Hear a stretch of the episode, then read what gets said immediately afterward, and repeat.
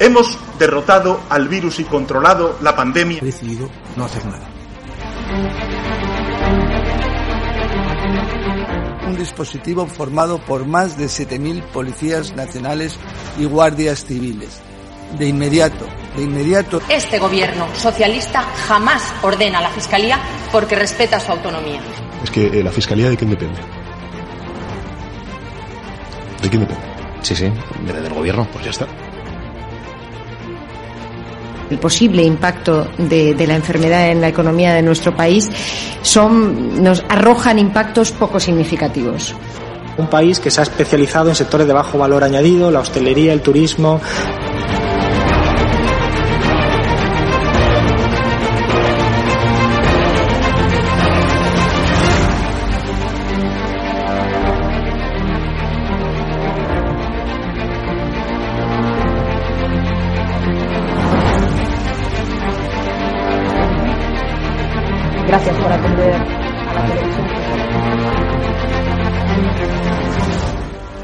De algún caso diagnosticado.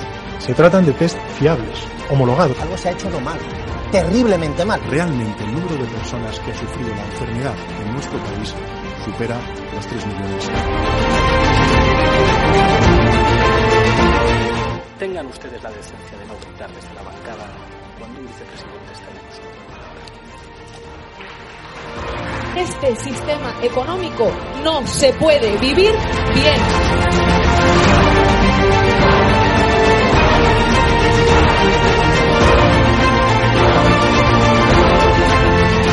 Bildu, se lo repito, no vamos a pactar.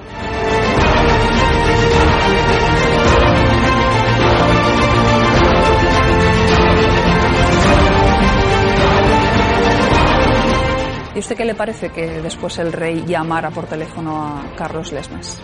Eso me parece improcedente. Creo que trabajar y construir alianzas para avanzar hacia este horizonte republicano tiene que ser una, de las tareas políticas fundamentales de Podemos en los próximos tiempos.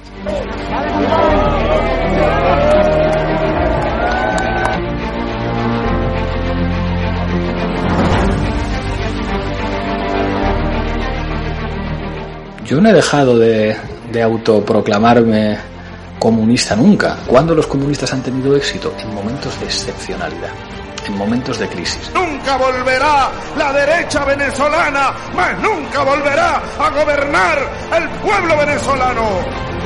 Se lo vuelvo a decir, no volverán a formar parte del Consejo de Ministros de este país.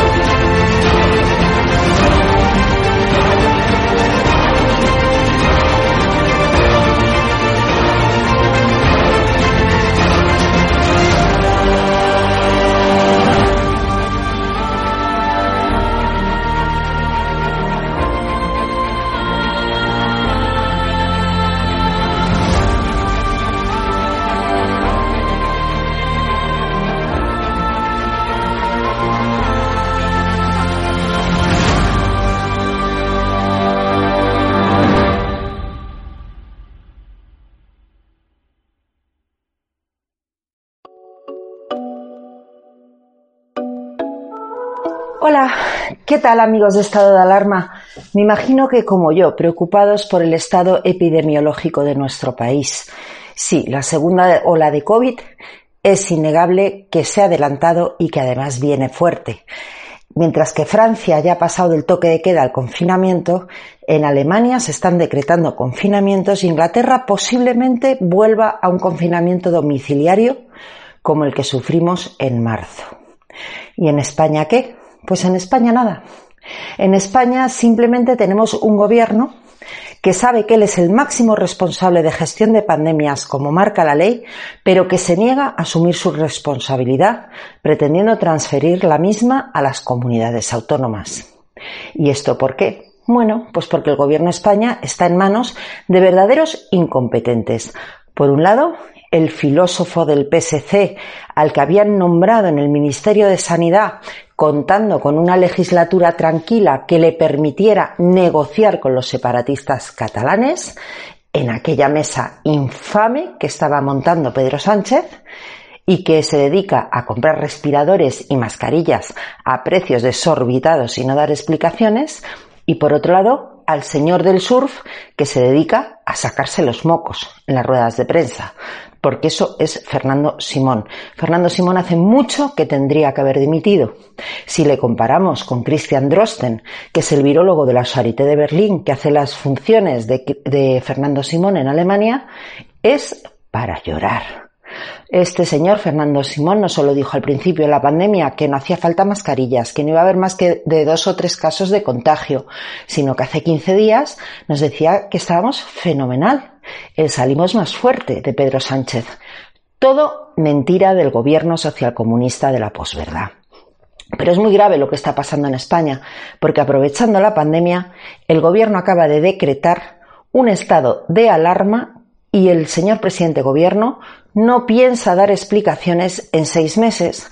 Lo grave de decretar un estado de alarma en lugar de, como propuso Pablo Casado, modificar la ley de salud pública para que las comunidades autónomas pudiesen tomar determinadas medidas quirúrgicas sin tener que recurrir a, herramientas excepcionales que nos otorga nuestra Constitución, como es el estado de alarma, es que este señor, con un estado de alarma decretado, puede cambiar el régimen por la puerta de atrás.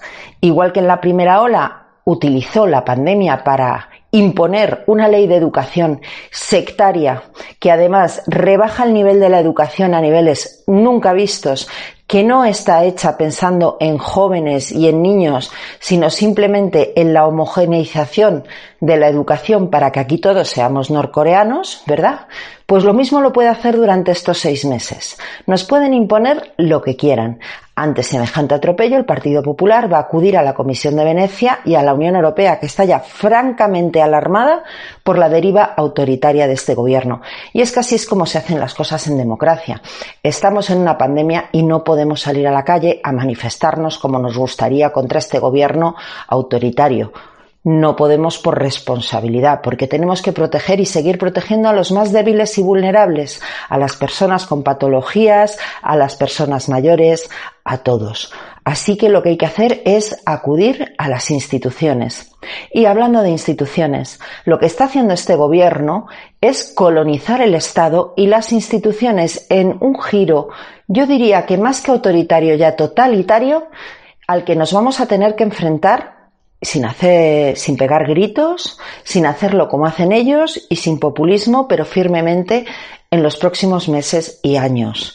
Les molesta mucho a los socialistas cuando hablamos de Venezuela desde el Partido Popular, pero es que hay que recordar que en el gobierno de España están ahora mismo los mismos comunistas que en el año 2011 pedían a través de CEPS a callar a Leopoldo López.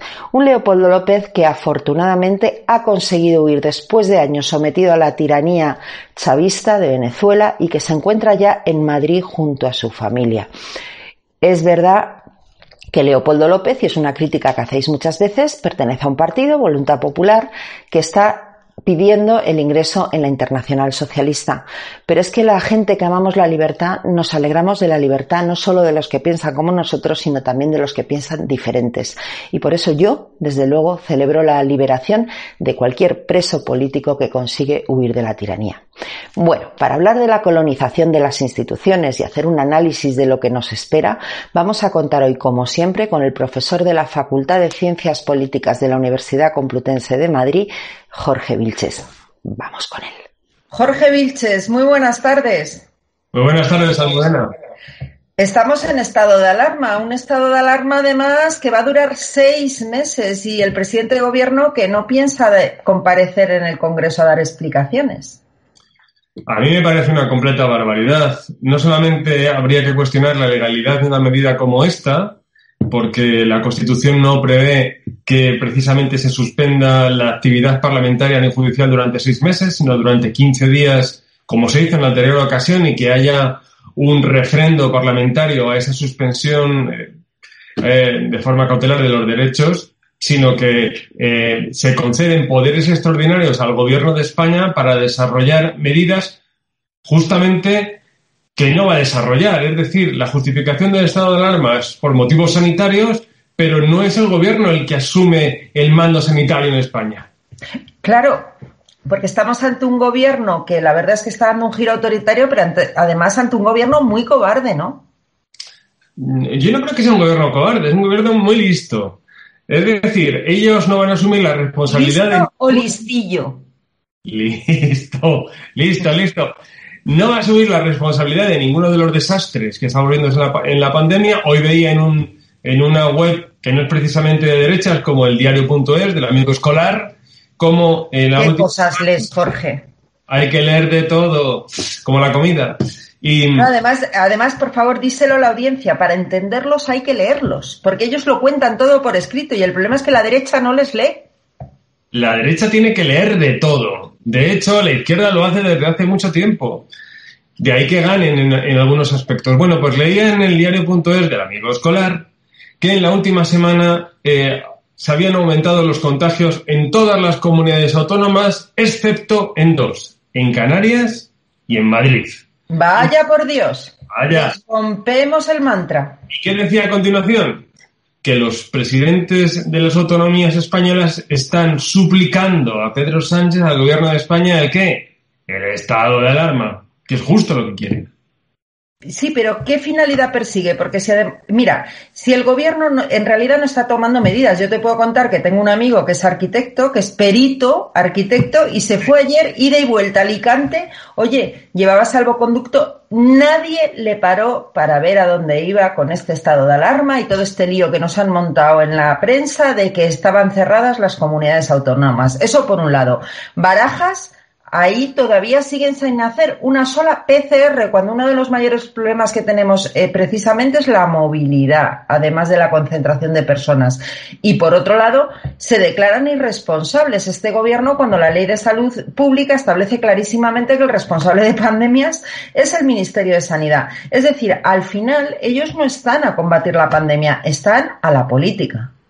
Claro, porque la movilidad solo hay dos maneras de pararla y es con eh, controles policiales, ¿no? Que verifiquen exactamente que tú te mueves eh, por motivos eh, tal y como están completados, contemplados en el, en el decreto, o bien con los confinamientos, cosa que no hace el estado de alarma, porque el confinamiento de la gente es lo que impide la movilidad. Ya lo vimos en el anterior estado de alarma. Ya, pero no solamente eso, sino que este estado de alarma estaba mal redactado. ¡Oh, sorpresa! Es que lo redactaría Adriana Lastra, hombre, Jorge. Pero ¿cómo no va a perder juicios? ¿Lo ha hecho Adriana Lastra?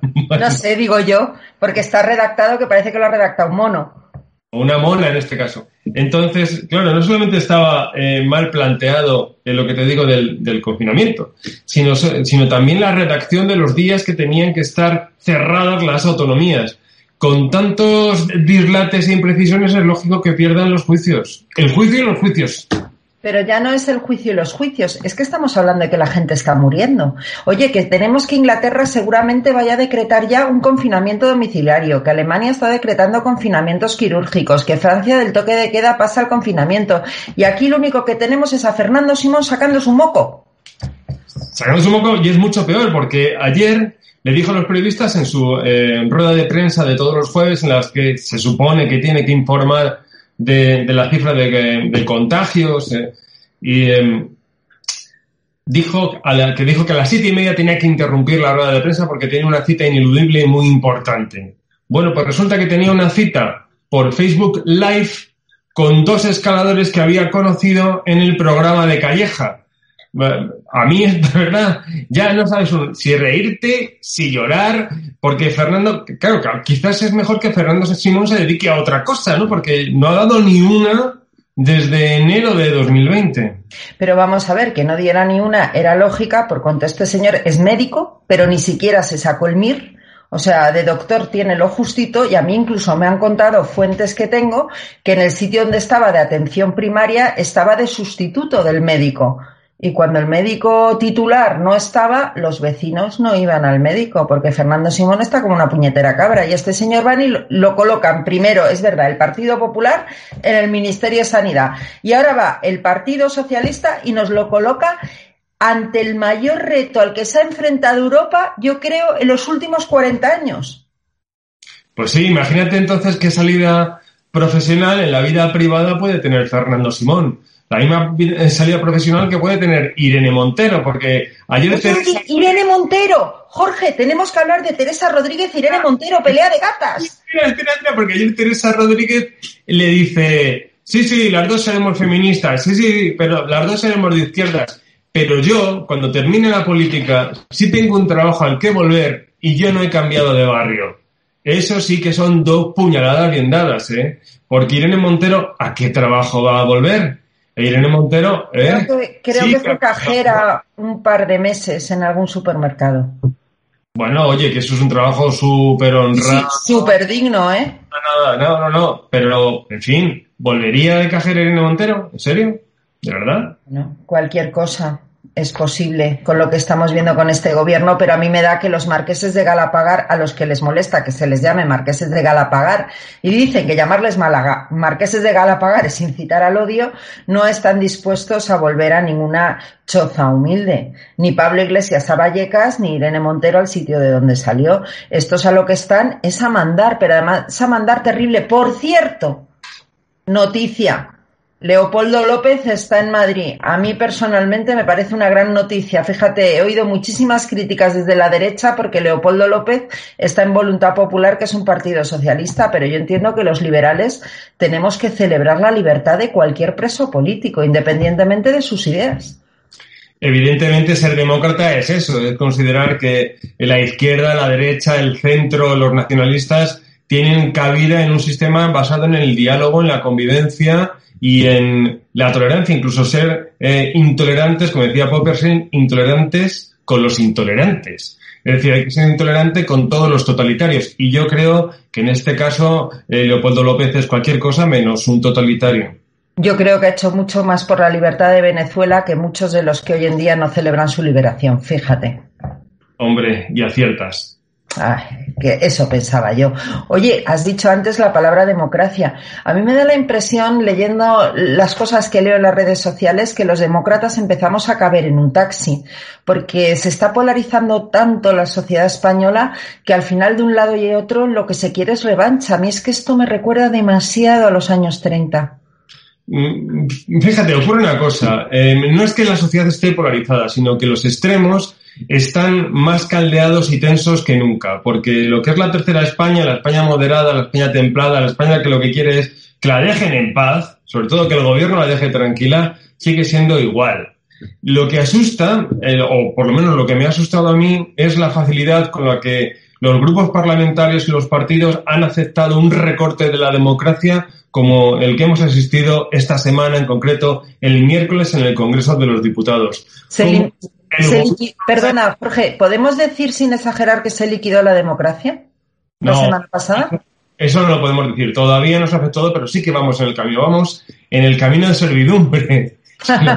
vamos en el camino de servidumbre. Y el miércoles asistimos a un episodio más. Ya te decía, la facilidad con la que los partidos y los grupos parlamentarios aceptaron ese recorte de la democracia, porque no va a haber ni control parlamentario ni control judicial. Porque tenemos que recordar que el gobierno va a funcionar con decretos leyes, ¿eh? que cuando pasen al Parlamento solo se pueden aprobar en su totalidad o derogar en su totalidad. Pero es que hay una segunda parte y es la facilidad con la que los españoles, la gente en general, ha aceptado ese recorte de libertades, ese recorte de la democracia. Eso sí que es preocupante. ¿A qué te crees, a qué crees tú que se debe esa sumisión?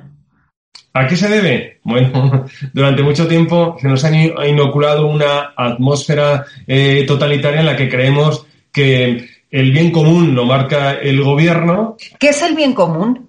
Ah, ah, pues, ah, ah el bien ah, común ah, es ah. el que dicta Misterio, misterio. es lo que dicta el gobierno. Entonces, una mayoría circunstancial, como la que tenemos ahora, muy pequeña de socialistas y comunistas, puede dictar lo que es el bien común. Y todo aquel que vaya contra el bien común no solamente es antidemócrata, sino que es un antipatriota y se considera fuera de la legalidad, casi de la legitimidad para poder opinar. Pero ya te decía, tenemos una atmósfera totalitaria en la que para todos el Estado tiene que ser no solamente paternalista, sino proveernos de todo, ya sea una vivienda, un trabajo, eh, ¿qué quieren hasta ahora? Calefacción, eh, luz, eh, wifi. La es wifi decir, es fundamental, Jorge. Ningún Claro. perro flauta sin su iPhone. sí, su teléfono móvil de última generación, quieres decir, ¿no? Sí, 5G. Ya están. Bueno, no, porque con el 5G, fíjate, ya hay gente de Podemos que dice que viene el cáncer. Voy a hacer una nota a pie de página. El otro día salió nuestro queridísimo amigo Íñigo Errejón, Ay, Segundo. más PlayStation. por respeto intelectual, haciendo un- una defensa de la gente de izquierdas que posee un iPhone. Con lo cual yo lo que pienso es que ese tuit lo patrocinó eh, iPhone directamente, es decir, Apple directamente, porque ya me contarás a mí, es decir, que un político se dedique a defender el que lo que ellos llaman activistas se dediquen a manejar un teléfono móvil en particular me parece una chorrada. ¿Qué quiere desvirtuar? ¿La idea de que los pijos o que la gente que de izquierda no es pija? Por favor, que os conocemos, que os hemos visto a todos, que no habéis trabajado entre todos ni tres meses. Efectivamente, alguno ha habido que darlo de alta en la seguridad social cuando ha llegado a un cargo público. Fíjate, Jorge, pues dándole vueltas a esto que me contabas de Rejón, que yo no lo sabía, yo sí tengo una impresión en los últimos tiempos, y es que en España hay muy poca política, hay muy mucho mucha propaganda, mucha cosa pequeña, pero en realidad no se habla de los grandes temas. Yo, yo no lo creo así, fíjate. Yo Con creo estamos que- de acuerdo, ¿eh? Yo creo que el concepto de la política ha cambiado, como el concepto de golpe de Estado o incluso el concepto de democracia, porque el concepto de democracia que baraja la izquierda es distinto del que podemos tener eh, tú, eh, tú y yo. Pero Aquí sí que no estamos de acuerdo, Ah. porque yo creo que el concepto que barajamos los liberales de democracia, eso es la democracia. Y lo otro son derivaciones gnósticas que solo llevan al totalitarismo. sí, claro, porque para esto no- la democracia no es tal si no hay una igualdad material de los ciudadanos, porque consideran que la El desigualdad iPhone para todos. Eso es que la desigualdad hace que sea imposible para cualquier ciudadano, en, en- en especial para los desposeídos y para los pobres, que concurran a la vida política en las mismas condiciones que los que sí tienen una posición económica elevada. Por tanto, para que la democracia sea real, según dicen ellos, tiene que haber una igualdad material. Hay que, te sonará, redistribuir la riqueza. ¿Y quién tiene que hacer? Otra vez. Papá Estado. Gastas. Papá Estado. Muy pesados. Y quien no lo hace es un antipatriota, un Pero antidemócrata. fíjate, sin embargo, la desigualdad no es mala, al revés, la desigualdad es buena. Todos los avances científicos se dan porque alguien es diferente y se le ocurre una idea diferente. Lo malo es la pobreza, en ningún caso la desigualdad. Estoy pensando además en una canción maravillosa que voy a recomendar ahora mismo a todos los que nos están viendo de Loquillo que se llama Political Incorrectness, cuando dice aquello de yo no creo en la igualdad. Eh, Es que el, eh, la desigualdad es al- es algo natural. Es algo natural. O sea, la naturaleza nos ha hecho desiguales o distintos, ¿no? Eh, lo que somos iguales es ante la ley. Y a partir de ahí cada uno. El problema en cuanto a la riqueza no es la desigualdad, sino la pobreza. Y ellos son incapaces de reconocer que la humanidad ha avanzado en la eliminación de la pobreza, sobre todo desde la segunda y tercera revolución industrial, a pasos agigantados. La cantidad de pobres que tenemos hoy Bueno, que teníamos ayer, ¿eh? que ahora se están multiplicando, ¿eh, Jorge? Sí, son mucho, son mucho menos, ya, pero no tiene nada que ver con la pobreza de hace 100 años, o la, con, con la pobreza de 200, o con la pobreza de hace 300. Pero no ya en el primer mundo, sino también en el tercer mundo, ojo, ¿eh? Entonces, ¿a qué se agarran ahora? A lo de la desigualdad. A ellos lo que les molesta es la propiedad privada, hay que reconocerlo. Bueno, la propiedad privada de los otros. Sí, sí, porque ellos a la hora de comprar casoplones, vamos, los campeones. Oye, como estamos casi fuera de tiempo, yo te quería hacer una pregunta. ¿Cómo ves el panorama? ¿Cómo ve al Atleti, dice? No, al Atleti. No, no, no, al Atleti no. Al Madrid bien, espero. Al Madrid ha jugado esta tarde, no lo he visto. No me menciones al Atleti que me veo obligada a saludar a nuestro alcalde, Almeida. Bueno. Eso, alcalde, que eres el mejor. Pero independientemente de eso, ¿Cómo ves el panorama político en España? Porque yo estoy muy preocupada. Si nos elevamos un poco, es, un, es una situación, es un momento muy complicado, es muy difícil, en el que la máxima responsabilidad está en los dirigentes políticos, en las élites. Por eso llevar a la calle y a las instituciones, en concreto al Congreso, una actitud airada y de confrontación, de dureza, de radicalidad, no ayuda a sostener la democracia porque es justamente lo que quiere el otro extremo. Tener un enemigo con el que confrontar y al que humillar y al que denigrar y con el que justificar la pelea. Lo que hay que potenciar es la moderación. Si nos retrotraemos hace 100 años, en la Europa de hace 100 años, cuando las democracias también estuvieron en, en peligro, ya sabemos cómo acabó, quien menos fuerza tuvo, quien menos protagonismo tuvo, fueron esos dirigentes políticos moderados, capaces de templar entre un extremo y otro. Y al final, políticos, eh, intelectuales, periodistas y literatos prefirieron atrincherarse, ponerse en un bando y enfrentarse unos contra otros. ¿Qué tuvimos al final? La desgracia de las democracias, el fin de la libertad. Jorge, pues terrible el panorama. Si te parece, la semana que viene volvemos a hablar de ello aquí en la Cazadora de Trolls. Por cierto, ¿quién es el troll de la semana? Yo diría que Irene Montero, con esa esa pelea que ha tenido con Teresa Rodríguez, ¿no? Bueno, y sí, no solamente esa, te voy a recordar a uno que sale aquí en, tu imagen, que sale a, mi derecha, que es Facuo, ¿no? Que esta semana ha tenido una sentencia en contra, ¿no? Muy curiosa. ¿Qué pasa con él? Cuéntanos. Pues que le han condenado por verter insultos machistas contra una mujer en las redes sociales, algo que yo puedo dar fe porque también he sido víctima de sus insultos machistas en redes. Y por fin un juez le ha puesto en su sitio. Ahora, no ha dimitido como portavoz de una asociación de consumidores. Quizás que Facua sea otra cosa. Claro, a lo mejor es para consumidores machos. ¿no? Los ah, machos alfa que consumen. A lo mejor es para consumidores con casoplona en Galapagar. sí, y con doméstico. Por el macho alfa. ¿Eh? Me parece fenomenal. Rubencito, que te han cazado los jueces. Tú esta semana vas a ser nuestro troll. Tienes que cambiarle la cara porque ahí sale muy. Así sale como pasmado. Una cara de disgusto, un emoticono. Es que las condenas, las condenas sientan mal. Jorge, muchísimas gracias. Un placer, Almudena. Hasta la semana que viene. Chao.